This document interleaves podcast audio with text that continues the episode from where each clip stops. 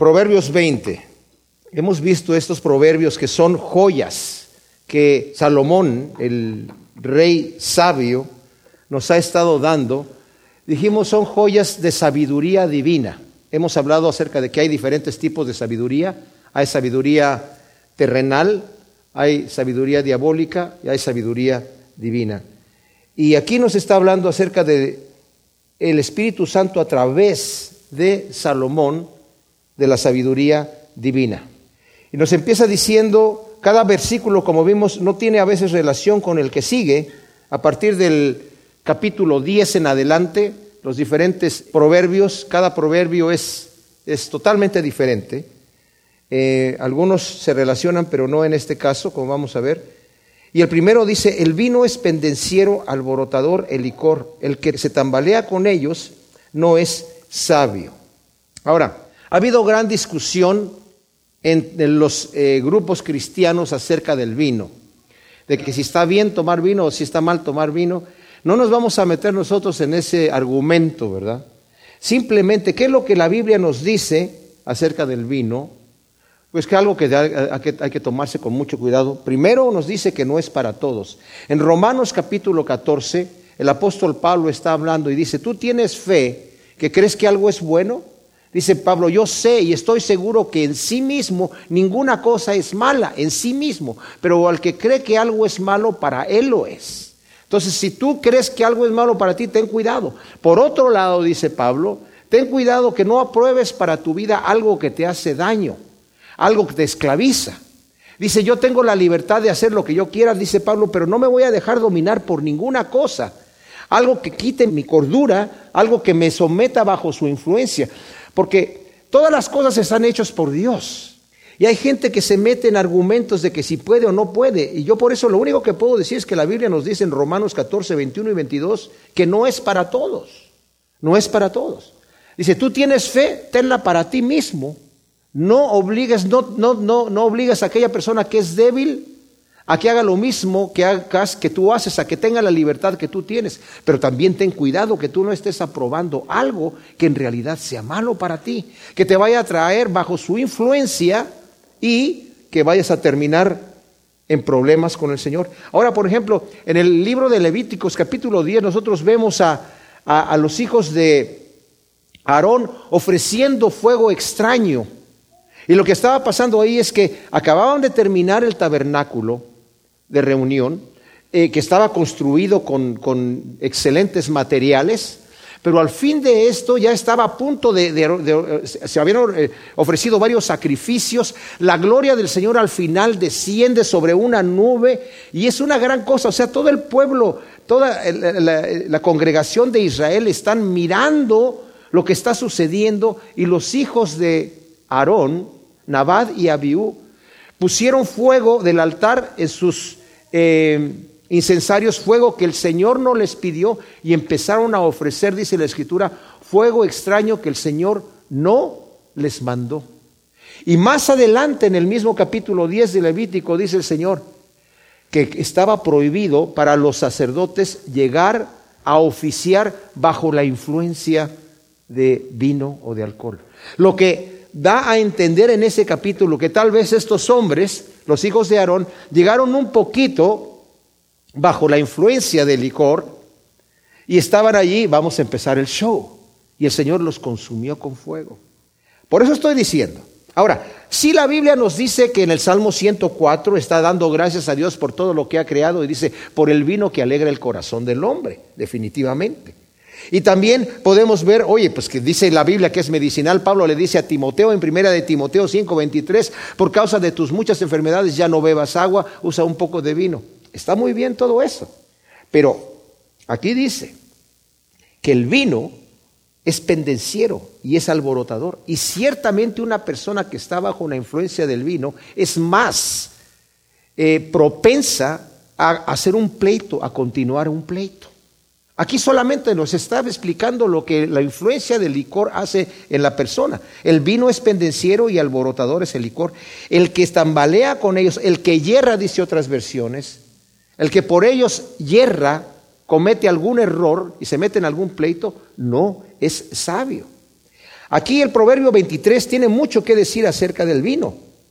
Por eso digo que tenemos que tener cuidado. No es que lo esté condenando el de sí, y no podemos nosotros decir, bueno, ¿y qué vino fue el que hizo el Señor allí en las bodas de Caná? ¿Era vino con alcohol o sin alcohol? Pues el vino es con alcohol, ¿verdad? Pero no nos vamos a meter a discutir eso, porque a eso no estamos en este momento. Dios ha hecho todas las cosas, pero para que las usemos con, con sabiduría. Y hay nosotros, dice Pablo, un corredor que está corriendo la carrera, de todo se abstiene. ¿De qué se abstiene? De lo que le impide correr la carrera. Yo puedo decir, ¿pero qué no puedo correr la carrera con botas tejanas? Sí puedes correr la carrera con botas tejanas, pero no vas a llegar a la meta. No vas a ganar. Porque dice, te tienes que abstener de todo lo que te esté impidiendo. Y es ahí donde la sabiduría tiene que venir de, de parte de Dios a nuestro corazón. ¿Qué es lo, ¿Cuál es mi llamado? ¿Cuál es lo que a mí me estorba? Si tu ojo te es ocasión de caer, sácalo y échalo de ti. Si tu mano derecha o tu pie derecho. No que sean malos. Pero si yo le voy a echar la culpa a algo que me está haciendo lento en mi caminar con Cristo, no puedo salirme con mi argumento delante de Dios a decir, es que es por esto que yo no podía. No, quítalo de tu vida. Lo más importante es que llegues a la meta, que corras la carrera. Y dice aquí en Proverbios 23, 29. ¿De quién son los ayes? ¿De quién las tristezas? ¿De quién las contiendas? ¿De quién el quejido? ¿De quién las heridas sin causa? ¿De quién los ojos enrojecidos? ¿De quién se alarga en el vino? ¿De los que van cantando licores mezclados? No mires al vino cuando rojea y lanza destellos en la copa, porque fluye suavemente, pero al fin muerde como una serpiente, pica como una víbora. Tus ojos desearán a la mujer ajena, y tu corazón hablará cosas perversas, y será Serás como el que está acostado en alta mar, como el que duerme en el cabo de un mástil, y dirás, me han golpeado y no me ha dolido, me han sacudido y no lo he sentido. En cuanto despierte, volveré a pedir más. Wow. La persona que se ha enviciado ya en el vino, no le interesan las consecuencias. El que yerra por eso, dice, no es sabio. Dice Pablo, si yo por mi libertad que tengo en Cristo, y digo, es que yo tengo la libertad de hacerlo. Hago caer a mi hermano, ya no ando conforme al amor. Eso lo vamos a ver cuando entremos en el capítulo 14 de Romanos. Y, y si es por causa de eso, yo prefiero no tomar vino ni comer carne, dice Pablo. Porque si le es tropiezo para este que yo coma carne y para aquel que yo tome vino, yo no quiero ser tropiezo para nadie y prefiero no ser tropiezo de ninguna manera. ¿Por qué yo he de hacer caer a alguien porque, por el cual Cristo murió? ¡Wow! Tienes fe, dice Pablo, tenla para ti mismo, pero bienaventurado el que no se condena en lo que aprueba. Como rugido de león es el terror del rey, el que provoca su ira expone su propia vida. El terror del rey. Ya nos había dicho en el salmo anterior, en el salmo 19, versículo 12, rugido de león es la ira del rey, rocío sobre la hierba es su favor. O sea, aquí está hablando acerca de que ciertamente vuelve a, a Em, asemejar el rey con el rey de los animales, ¿verdad? El, león con su puro rugido infunde temor. Y justamente aquí el, rugido, como el terror del, del, león es la ira, ¿verdad? Del rey. Y el que provoca su ira expone su propia vida. Ya lo vimos anteriormente también en el eh, Proverbios 16, versículo 14, la segunda parte del versículo 14 dice, la ira del rey es heraldo de muerte, pero el hombre sensato logrará aplacarlo. O sea, el que provoca la ira del rey por un lado no es sabio, pero el que la sabe aplacar es un hombre sensato y es un hombre sabio. Y también nos dice en Eclesiastés, que es el siguiente libro después de Proverbios, en el capítulo 10, eh, versículo 4, si el ánimo del príncipe se alza contra ti, no dejes tu lugar, o sea, no pierdas tu posición, no pierdas tu comportamiento, tu compostura, porque la mansedumbre apacigua grandes ofensas. O sea, si realmente eres sabio y, el, rey se ha enojado contigo, apacígualo, ¿verdad? Claro, en nuestra época no tenemos reinados de esta manera, pero yo siempre que veo esto lo asemejo al rey de reyes y al señor de señores, ¿verdad? Honra del hombre es evitar la contienda, pero todo insensato se envolverá en ella.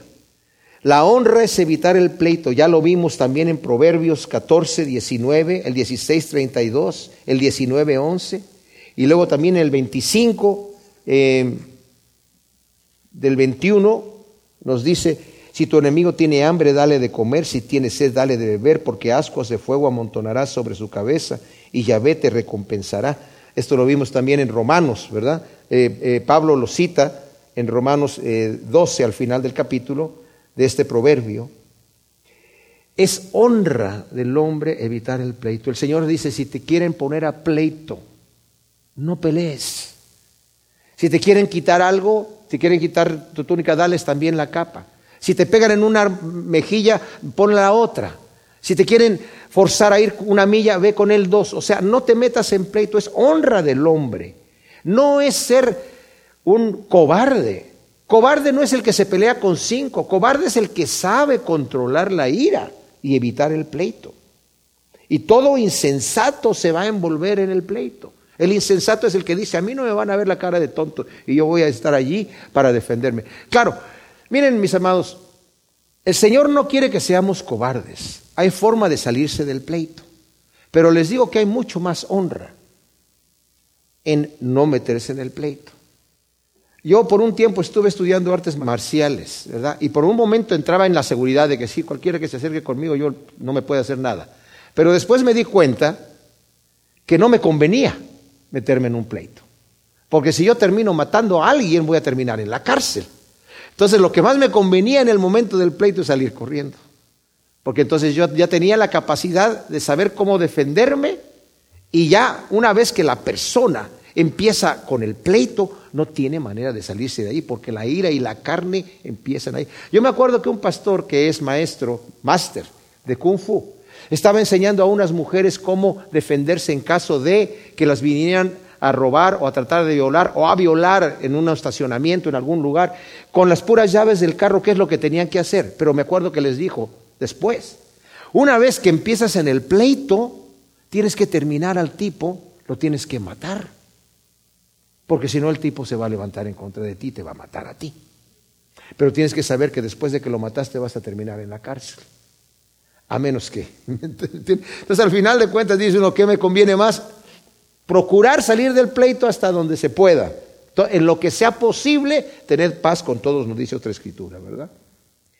En otoño el holgazán no hará. Rebuscará en la cosecha, pero no hallará nada.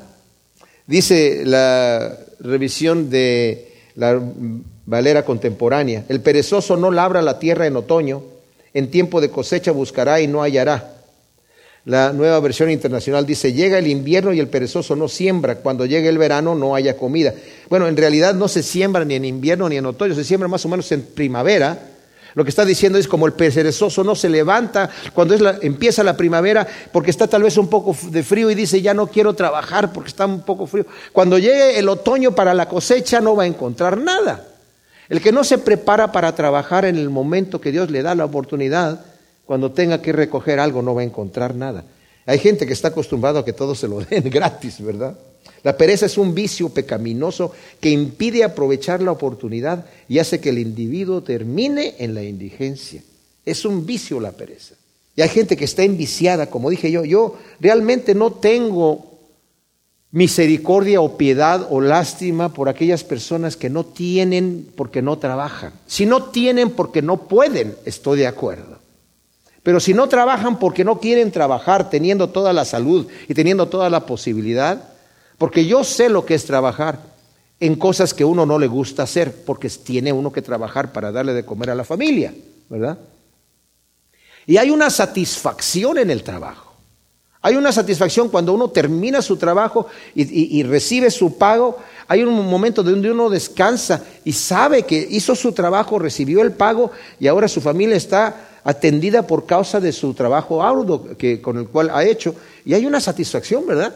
Pero la persona que no trabaja y que está solamente de lo que le dan los demás, pues no tiene satisfacción y no puede frotarse las manos diciendo, bueno, es que ah, ya, ya, les saqué dinero a aquel, ¿no? En realidad va, a estar siempre con algo, un vacío en el corazón y realmente es triste cuando llega una persona así. Agua profunda es el consejo en el corazón del hombre. El hombre entendido logrará sacarlo. El consejo en lo profundo del corazón del hombre es la voz de la conciencia. ¿Saben ustedes que nosotros tenemos varios monitores en nuestro cuerpo para diferentes cosas?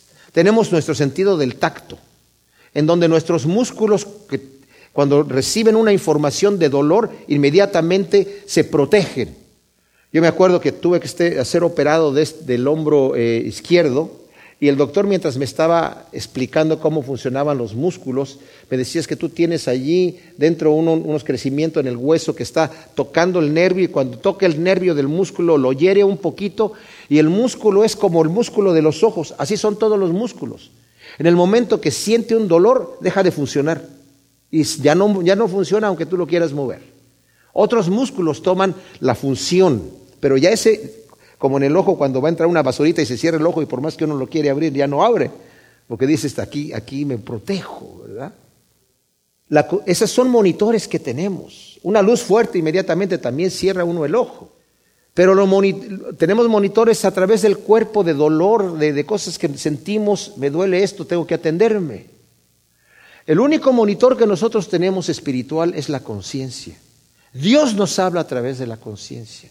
Por eso dice, tu corazón ha sido endurecido, el que endurece su conciencia ya no escucha la voz de Dios, la tiene cauterizada, ya no escucha porque ha estado endurecida. Pero aquí dice que agua profunda es el consejo en el corazón del hombre. El Señor tiene todo ese conocimiento infundido en el hombre. Yo escribiré mis leyes en sus corazones. Ellos van a saber exactamente lo que tiene que ser. Pero, y, y el hombre que es entendido, logrará sacar ese conocimiento que Dios tiene en nuestros corazones.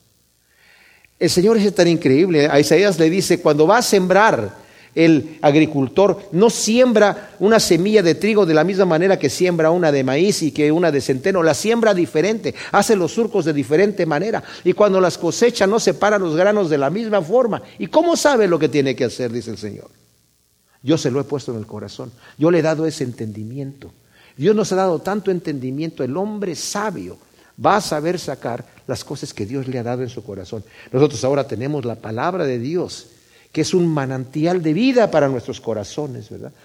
Cuando nosotros leemos la palabra de Dios, estamos llenando ese, eh, eh, esa conciencia, ese corazón nuestro, con todo este conocimiento de la palabra de Dios, para en el momento oportuno sacar lo que necesitamos. El hombre sabio va a sacar provecho de eso.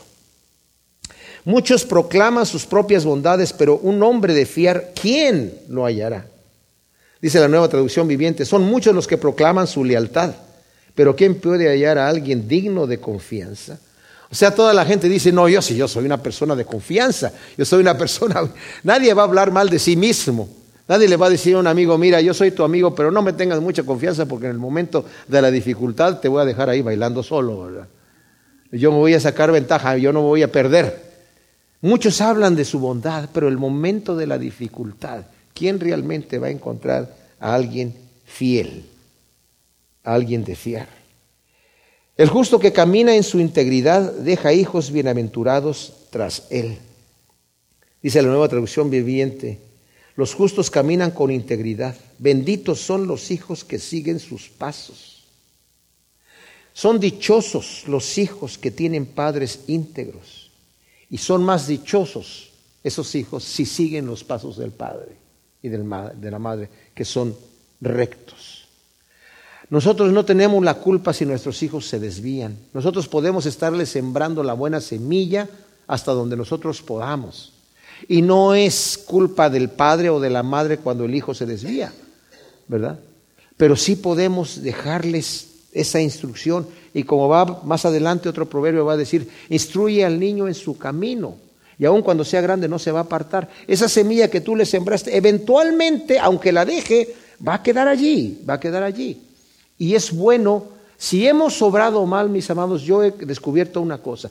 No hay cosa más saludable para un testimonio quebrantado en el pasado de un padre o de una madre que haya hecho mal delante de sus hijos. No hay cosa más saludable que venir a pedir perdón. Los hijos perdonan así. Cuando uno dice, ¿sabes qué? Esto que hice, esto que yo dije, esto que estuvo mal, perdóname por favor. Los hijos inmediatamente echan todo atrás. Y la figura del padre o de la madre que estaba en esa posición negativa, que ya los hijos lo estaban viendo como este es un perdedor o perdedor, sube inmediatamente, ¿verdad? ¿Por qué? Porque pidió perdón y reconoció su mal. Y esa es una manera de andar en integridad. El justo que camina en integridad no quiere decir que toda su vida se portó bien, sino que cuando se portó mal también reconoció que estaba mal. Y lo fue a decir delante de sus hijos y delante de su esposa. Un rey sentado en el tribunal disipa con su mirada toda maldad. Ahora aquí se está refiriendo a, se relaciona con el versículo 2, ¿no? Como rugido de león es el terror del rey, el que provoca su ira expone su propia vida. Un rey centrado en el tribunal, nada se le oculta ante los ojos que está allí. Ahora, como dije yo, a mí me gusta compararlo cuando habla del rey aquí, al rey de reyes, al rey de reyes disipa con su mirada toda maldad. Ahora hay gente que es cínica. Aquí se está refiriendo a un rey aquí en la tierra, obviamente, que tiene el control y que sabe, ¿verdad? Con la mirada que está viendo, ya se, intimida el criminal que está allí. Inmediatamente disipa toda maldad. Les digo una cosa, mis amados, cuando estemos presentes delante del Rey de Reyes en el día del juicio, nadie se va a poder quejar de los juicios divinos porque los ojos de Dios los vamos a sentir escudriñando los corazones. Claro, lo que hemos, los que hemos sido lavados en la sangre del Cordero, nuestro expediente que estaba en nuestra contra fue clavado en la cruz, pero hay de aquellos que no reconozcan al Señor Jesús de este lado de la eternidad, lo van a reconocer de aquel lado, van a doblar su rodilla también y van a confesar que Cristo es el Señor, pero no para beneficio de su alma, sino para condenación y juicio eterno. Porque la mirada del Rey de Reyes va a disipar todo mal. ¿Quién podrá decir, tengo la conciencia pura, limpio estoy de mi pecado? Ahora, no hay justo ni un uno, dice la escritura, ¿verdad? No hay ningún justo. Y primera de Juan 1.8 dice que el que dice que no tiene pecado se engaña a sí mismo y hace a Dios mentiroso. Pero ¿quién puede decir estoy limpio? Nadie se puede limpiar a sí mismo, eso es obvio. No podemos quitarnos de nuestra maldad. Pero cuando el Señor nos limpia, mis amados, esto está dicho antes del mensaje del Evangelio, que el Señor ha declarado justos a los impíos por la fe. Hemos sido justificados en Cristo Jesús. Y aunque sabemos que nuestro corazón no somos limpios en realidad, la sangre de Jesucristo nos limpia de todo pecado. En el momento, esto, y esto es lo que se esté contradiciendo, porque dice Juan, ninguno hay que no peque. El que dice que no tiene pecado, hace a Dios mentiroso y él mismo se engaña. Pero si confesamos nuestros pecados, Él es fiel y justo para perdonarnos y limpiarnos de toda maldad. Si decimos que no hemos pecado, nos engañamos. Estas cosas os digo para que no pequen. Pero si alguien hubiera pecado, abogado tenemos para con el Padre a Jesucristo el justo. Él es la propiciación por nuestros pecados, y no solamente por los nuestros, sino por los de todo el mundo. La sangre de Jesucristo, si confesamos nuestros pecados, nos limpia de todo pecado, y entonces sí vamos a poder declarar, sí, yo estoy limpio de pecado, no porque tengo la conciencia pura, sino porque la sangre de Jesucristo, su Hijo, me ha limpiado de todo pecado. Proverbios 20, versículo 10. Continúa Salomón dándonos estas perlas de sabiduría y aquí nos habla de un proverbio que ya lo ha dado anteriormente de diferente manera. Muchos de estos proverbios se repiten tal vez con las mismas palabras o con palabras diferentes. La repetición en los proverbios, entre paréntesis, no está por un descuido del escriba, que haya dicho, ay, bueno, esto ya, este, este proverbio ya estaba acá, pero no me había dado cuenta, bueno, ya lo escribí, ya ni modo, sigamos adelante. No, el Espíritu Santo tiene control de todo lo que se escribe aquí en la palabra de Dios y lo que se repite en la Biblia, mis amados, lo necesitamos escuchar otra vez. El apóstol Pedro cuando escribe su segunda carta dice, estas son las últimas palabras que yo les estoy hablando. Lo que les voy a decir ya se los he dicho. Les podía decir otra cosa nueva, pero les voy a decir lo que ya se los he dicho. Y no solamente se los voy a volver a repetir, sino que una vez que yo ya parta con el Señor voy a dejar personas que se las estén repitiendo nuevamente porque necesitan seguir escuchando estas cosas. Somos personas de repetición. Un buen maestro repite, repite y repite hasta que el, concepto queda claro. Y una de las cosas que se ha repetido aquí son los negocios honestos. Dice, pesa falsa y medida falsa, ambas son abominación a Yahvé. Ya lo vimos en el Proverbio 11, 1 en el 16.11.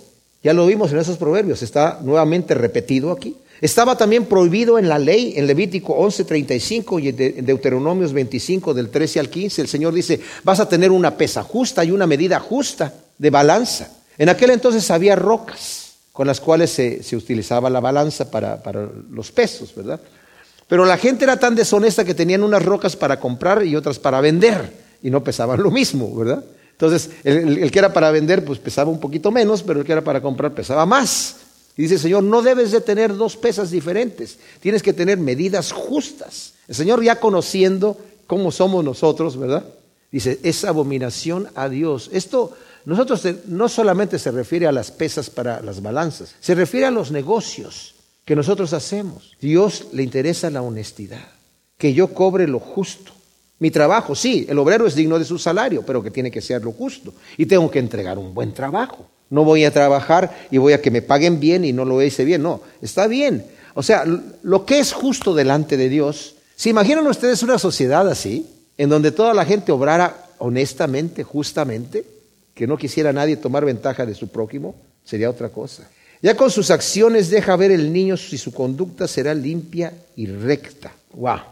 Aún desde niño se ve su predisposición de aceptar ser corregido o no, a pesar de estar en una naturaleza caída. Esto no quiere decir que el niño viene programado por Dios para ser bueno, para ser malo, para ser rebelde. Hay niños que con una cosita rapidito se corrigen. Yo no creo en la regla de la familia de que todos mis hijos los voy a tratar con la misma regla. No, porque no todos son iguales. Hay unos niños que de repente con una palabra ya está listo. Y hay otros que no se corrigen con nada. Pero uno puede ver desde el principio si la conducta del niño va a ser buena o mala. La conducta buena o mala del niño, como dije, no es una programación arbitraria de Dios. La Biblia nos habla de la vara de corrección que es necesaria en el crecimiento del niño, pero no garantiza que será sabio y obediente. Como vimos en Proverbios 22.6, instruye al niño en su camino y aun cuando crezca no se va a apartar de él. Pero también en el Proverbios 29 nos habla acerca de la corrección del niño, y si vamos allí nos dice en el versículo 15, palos y reprensiones meten en razón, pero el muchacho consentido avergonzará a su madre. Cuando los malvados mandan, los crímenes, los crímenes aumentan, pero los justos presenciarán su caída. Corrige a tu hijo y te dará descanso y dará satisfacción a tu alma. Ahora, más adelante nos va a hablar acerca de este que vimos de palos y reprensiones meten en razón, pero en realidad, como dije, no se está refiriendo aquí de ser violentos con los hijos, simple y sencillamente de con prudencia, con amor, sí disciplinar a nuestros hijos. Dice uno, por ejemplo, cuando, cuando que el que no se corrige, por ejemplo, está en el Proverbios 27, 22, aunque machaques al necio con el pisón del mortero, no le quitarás su necedad. O sea, de repente hay gente que ya es necia y por más que uno le haga, nada más se va a volver a levantar a seguir siendo necio. Y uno tiene que hacer lo que uno puede y desde ahí ya quitar las manos. Hay que esperar a que crezca el muchacho y ojalá que pueda entrar en razón y que no llegue a ser este que lo metes al mortero y se levanta otra vez y sigue igual. El oído que oye y el ojo que ve, ambas cosas las hizo Yahvé. Ahora, cuando habla del oído que oye, el Señor dijo, el que tiene oído para oír, oiga. El ojo que ve y no se ciega la verdad. Esas son cosas que Dios da. Ahora, no es que el Señor haga ciego al ciego, estoy hablando del ciego espiritual, o sordo al sordo. Ellos se hacen sordos y el Señor los deja ahí. Cuando el Señor vino a hablar en parábolas y sus discípulos le preguntaron, ¿por qué estás enseñando en parábolas? Porque ellos teniendo ojos no quieren ver y yo los dejo ciegos. No quieren oír y se quedan sordos. El Señor nos dijo que el que busca encuentra y el que llama se le abre. Es el Señor el que nos ha llamado. Es el Señor el que ha salido a buscarnos a nosotros, mis amados. Y como hemos hablado acerca de la soberanía y de la gracia de Dios, no sabemos hasta dónde llega mi acción y la acción divina. No me tengo que preocupar yo por la acción divina, porque Dios va a hacer lo que Él va a hacer. Eso no es asunto mío.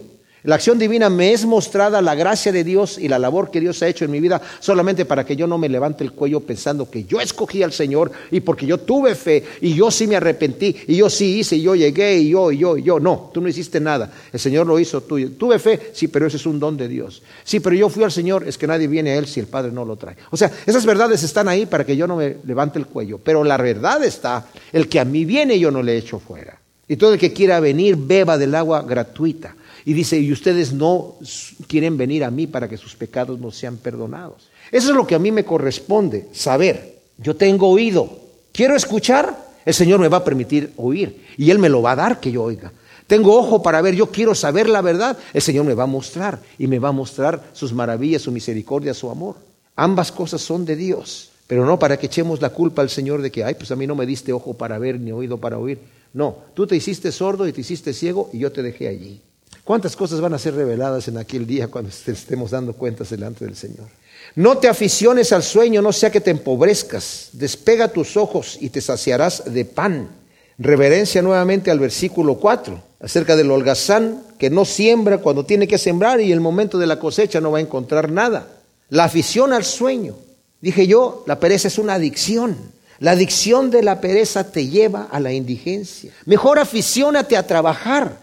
Aficiónate a cegar el fruto de tu trabajo en paz y en satisfacción. Yo me acuerdo que en cierta ocasión estaba yo en un trabajo que no me gustaba. Yo podía decir, como decía un amigo que también era músico, pues yo nunca he trabajado, ¿verdad? Porque he estado siempre haciendo música y de repente encuentro como me están pagando porque hacer lo que yo quiero. Ah, qué bonito, ¿verdad? Esa es mi profesión. Y esa fue mi profesión por un tiempo. Pero después tuve que trabajar Afortunadamente trabajé en lo que me gustaba hacer cuando conseguí trabajo en México y era dibujante, me gusta hacer eso y lo hacía bien y tenía un buen salario. Cuando llegué aquí a Estados Unidos tuve varios trabajos y en uno de ellos era manufacturar cassettes. Y lo que más me molestaba, como yo soy músico, era el sonido de la máquina. Yo estaba en un cuartito y ruidoso y yo estaba así como molesto. Ay, esta máquina me estaba molestando y de repente, eh, me voy a poner unos audífonos y voy a dejar de estar escuchando este ruido y me voy a poner a oír estudios bíblicos y en vez de estarme quejando de que el trabajo está en un huertito chiquitito y muy ruidoso, voy a hacer la mayoría de cassettes que yo pueda hacer. Nadie va a hacer más cassettes que yo y ni, mejor hechos. Y voy a, revisar las máquinas, las voy a mantener eh, eh, ajustaditas. Ahí hay un multímetro y todo se valora con el, multímetro y tengo que hacerle ciertos ajustes electrónicos para que todo funcione bien. Y con eso me entretenía yo y el tiempo se me iba rapidísimo. Salía yo de mi trabajo con la satisfacción de que hice más cassettes que nadie, todos quedaron bien y no tuve que llamar al técnico para la máquina. Mi jefe llegó después de mucho tiempo y dice, oye, ¿no has llamado al técnico? No, ¿Por qué? Porque no se han descompuesto. Pero como el que estaba antes se le descomponía cada rato. Es que yo encontré este multímetro aquí, vi las instrucciones, aquí dice los valores que uno tiene que estar checando en los puntos E y, mi jefe se quedó impresionado. Pero la cosa es que a mí lo que me gustó fue meterme, meterme en el trabajo y en vez de estarme quejando, encontrarle el gustito a lo que tenía que estar haciendo ahí y se me el tiempo rápido. Mejor que aficionarse al sueño es aficionarse a hacer el trabajo y hacerlo bien hecho. Hay una gran satisfacción, ¿no? Cuando uno hace una cosa bien hecha, aunque la persona no lo aprecia al que, uno, se lo ha hecho, el Señor lo aprecia. Y uno puede hacerse para atrás a decirle, Señor, eso lo hice para ti. Y el Señor no lo toma de esa manera. Eh, versículo 14 dice, caro, caro, dice el comprador, pero se marcha restregándose las manos. la naturaleza humana. Dice en la nueva traducción viviente, el comprador regatea el precio diciendo esto no vale nada y después se jacta por una buena compra. La nueva versión internacional dice, no sirve, no sirve, dice el comprador, pero luego se va jactándose de su compra. Un buen negocio versus la honestidad. Yo sé que a veces para sacar ventaja del negocio, y, y sobre todo en esta cultura oriental, si ustedes vieran cómo la gente compra ahí, es increíble porque a veces llega uno y cuando llega como turista ahí le dice la persona, ¿y cuánto vale esto? Vale tanto. Ok, y si uno nada más saca el dinero para pagar, hasta la gente se enoja, es como que aquí hay que empezar a regatear, aquí hay que decir, no, ¿cómo que vale tanto? Es una porquería eso, ¿verdad? Y, ese es el juego que tiene que haber ahí, pero aquí Salomón lo está poniendo aquí, ya no tanto es el juego, simple es el truco, ¿verdad? Eso no sirve nada, qué caro, no tiene nada, que después de la compra, y qué buena compra, dice yo aquí. Está el oro y multitud de rubíes, pero los labios sabios son una joya preciosa. Otra exaltación a la sabiduría en palabras, mis amados. El que tiene buenas palabras versus los labios escarnecedores, ¿verdad? Fíjense lo que dice el Proverbio 21, 24. El soberbio presuntuoso tiene por nombre insolente y obra con saña y furor. ¡Wow! a comparación, en contraste con el, con el labio sabio, con la persona que es sabio de labios. Es mejor que, los, que el oro y que el rubí. Quítale el vestido a quien sale fiador de un forastero, tómalo en prenda cuando da garantía por los forasteros. Ahora, hemos visto ya varios proverbios que nos hablan acerca de tener cuidado por el que sale fiador de un extraño. La escritura nos habla acerca de cuando uno sale por fiador de un prójimo, tienes igual, aunque es tu prójimo y aunque es tu amigo, tienes que tener cuidado. Líbrate de eso, no salgas como fiador, te dice la escritura. Pero si sales como un extraño, ahora se está refiriendo eso a si yo soy la persona que voy a hacer el contrato con alguien que está saliendo fiador de un extraño, Salomón dice, ten cuidado. Si alguien te, sale a ti como fiador de un extraño, asegúrate de que te vaya a pagar y quítale algo como prenda, porque si, si está saliendo como fiador de un extraño, esta persona no es sabia. La persona. Hay otra traducción, dice, el que sale por fiador de una mujer extraña. Es otra traducción que se puede hacer allí. Entonces, tómale prenda por una mujer promiscua. Dice la versión traducción viviente, al que salga fiador por la deuda de un desconocido, pídele una garantía, exígele un depósito como garantía si lo hace por extranjeros o por una mujer promiscua. El 17 dice, dulces al hombre el pan de la falsedad, pero cuando haya llenado su boca se convertirá en cascajo. Dice la nueva versión internacional, tal vez sea agradable ganarse el pan con engaños, pero uno acaba con la boca llena de arena. La mentira es un pecado. Y el que está ganándose la vida con trampas y con mentiras y con trucos, al final va a cosechar. Dice Gálatas 6, del 7 al 8. No os engañéis, Dios no puede ser burlado. Todo lo que el hombre siembra, eso va a cosechar. El que siembra para su carne va a cegar corrupción, el que siembra para el espíritu va a cegar vida eterna. El Señor le interesa que mis negocios sean claros. Él no va a dejar, sobre todo si yo ya lo conozco a Él como hijo de Dios, que yo me salga con la mía si soy un tramposo en la vida. El Señor aborrece eso. Em, el versículo 18 dice, sopesa los planes mediante el consejo y con sabias direcciones haz la guerra. Ya nos había dicho anteriormente, dándonos consejos acerca de la guerra en el Proverbios 15, 22 y también en el 24, 6. Ahora, nos está dando consejos para la guerra. La nueva versión internacional dice, afirma tus planes con buenos consejos, entabla el combate con buena estrategia. Nosotros no estamos haciendo guerra aquí contra carne y sangre, pero sí tenemos una guerra. Tenemos una lucha espiritual. Y tenemos que tener estrategias. ¿Cuáles son las estrategias de guerra que yo tengo que tener para la lucha espiritual? El que mire está, quiere estar firme, mire que no caiga. No proveas para la carne. No digas es que no voy a caer, pero igual lo voy a tener aquí cerquita nada más por... No, no voy a caer, pero aquí, aquí lo tengo. No, no proveas para que caigas. Satanás es sabio y él está sabio en la, sabiduría diabólica, pero él está al acecho, nos está examinando, observando y sabe cuáles son los puntos débiles. Nosotros no somos sabios en el momento cuando nos engañamos y decimos, no, yo no voy a caer. Yo ya sé que caí varias veces con esta tentación, pero esta vez yo creo que no voy a caer. No, no proveas para la carne. Si ese es tu problema, sácalo, quítalo, córtalo, échalo de ti. Mejor te es entrar al reino de los cielos sin eso que con todo aquello irte al infierno. No te expongas al fuego, a la tentación. ¿Sabe qué dice el Señor? Velad y orad para que no entréis en tentación. Y una vez estaba orando al Señor y, Señor, las tentaciones son fuertes. Dice, mira, una vez que ya estás en la tentación, ya diste un paso atrás, porque ya estás en la tentación. ¿Quieres ni siquiera llegar a la tentación? Ahí está. Vela y ora para que no entres en tentación. Ni siquiera vas a entrar en la tentación porque estás velando y orando. Cuando te descuidas y ya estás delante de la tentación, ahí hay una puerta que el Señor te da para salir, pero ya estás en un punto peligroso, porque ya estás frente a la tentación. Pero si ni siquiera quieres llegar ahí, la forma en la que puedes estar afuera es estar velando y orando, para que no llegues al punto en donde ya estás enfrente de la tentación. Y una vez que ya entraste es muy difícil salir, muy difícil salir.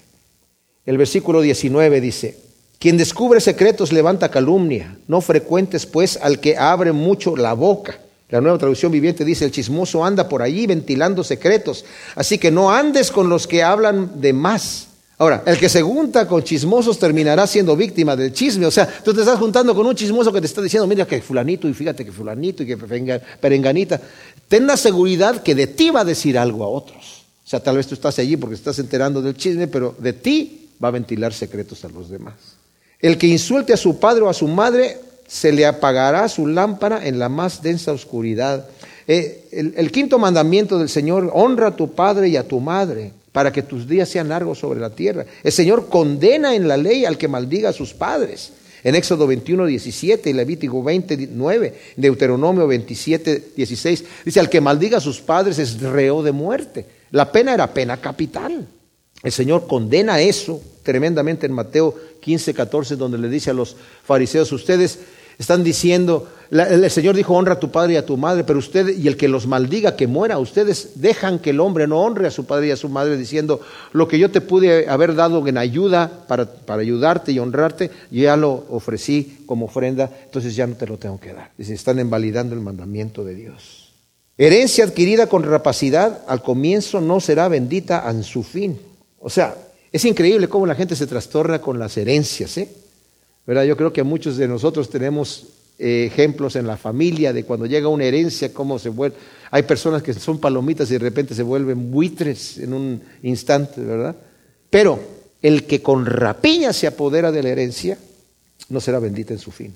No digas, yo me vengaré, espera en Yahvé, Él te salvará. El Señor dijo, mía es la venganza, no te vengues, no te vengues. El Señor prohíbe la venganza en Proverbios 24, 28. Y en Primera de Tesalonicenses 5:15 y Primera de Pedro 3:9 dice, no pagues mal por mal. No digas es que yo tengo el derecho. No, deja el lugar a la ira de Dios. Él, él, se va a encargar. Las pesas desiguales son abominación a Yahvé y una balanza con trampa no es buena. Nuevamente nos está hablando lo mismo que nos dijo en el versículo 10, que las pesas desiguales son abominación.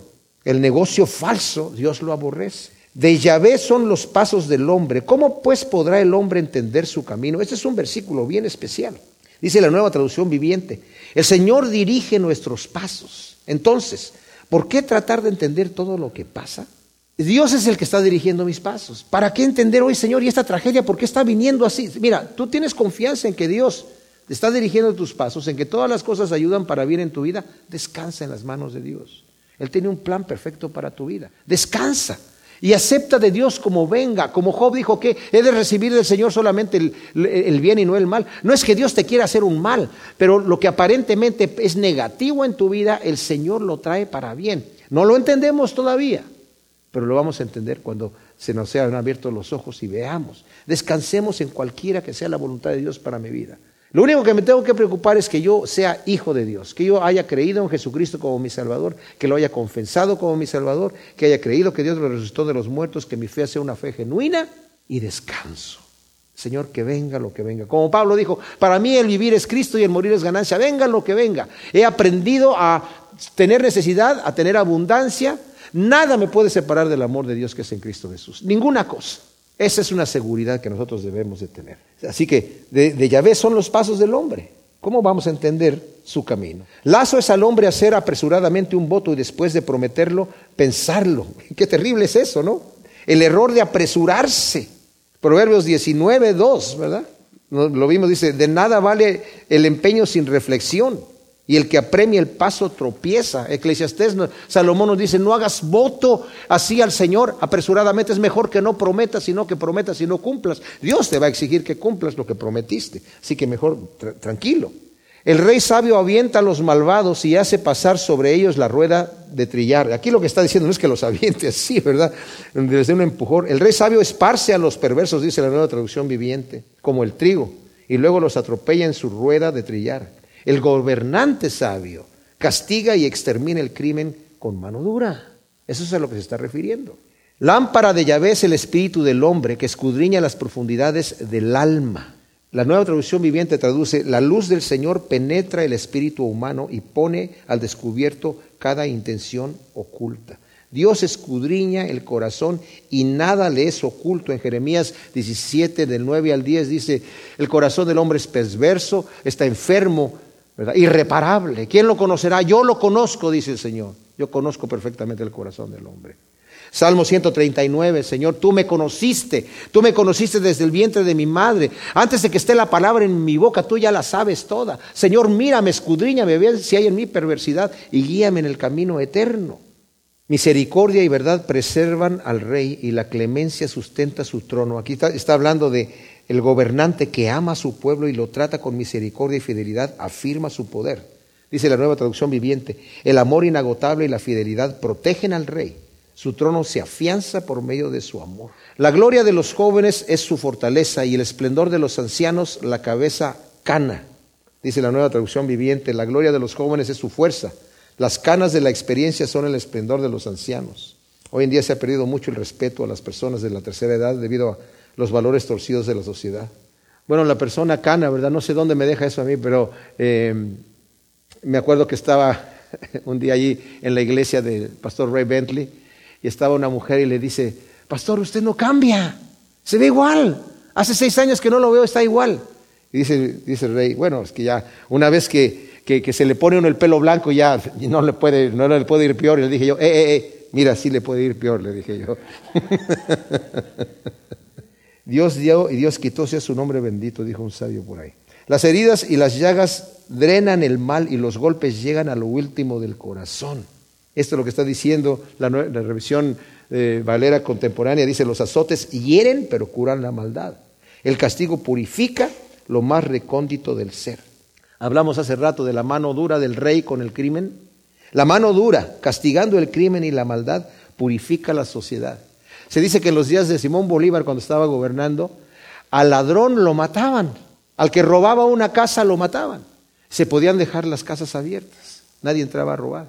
Pero cuando de repente en nuestra sociedad ahora el criminal, ay pobrecito, mira, no, pero lo van a meter en una celda fría y, no va a tener agua caliente y televisión blanco y negro, ¿cómo no? Y no va a tener internet. ¿Y, y, cómo lo vamos a restablecer a la sociedad? Y ahora entran al hotel, al club, ¿verdad?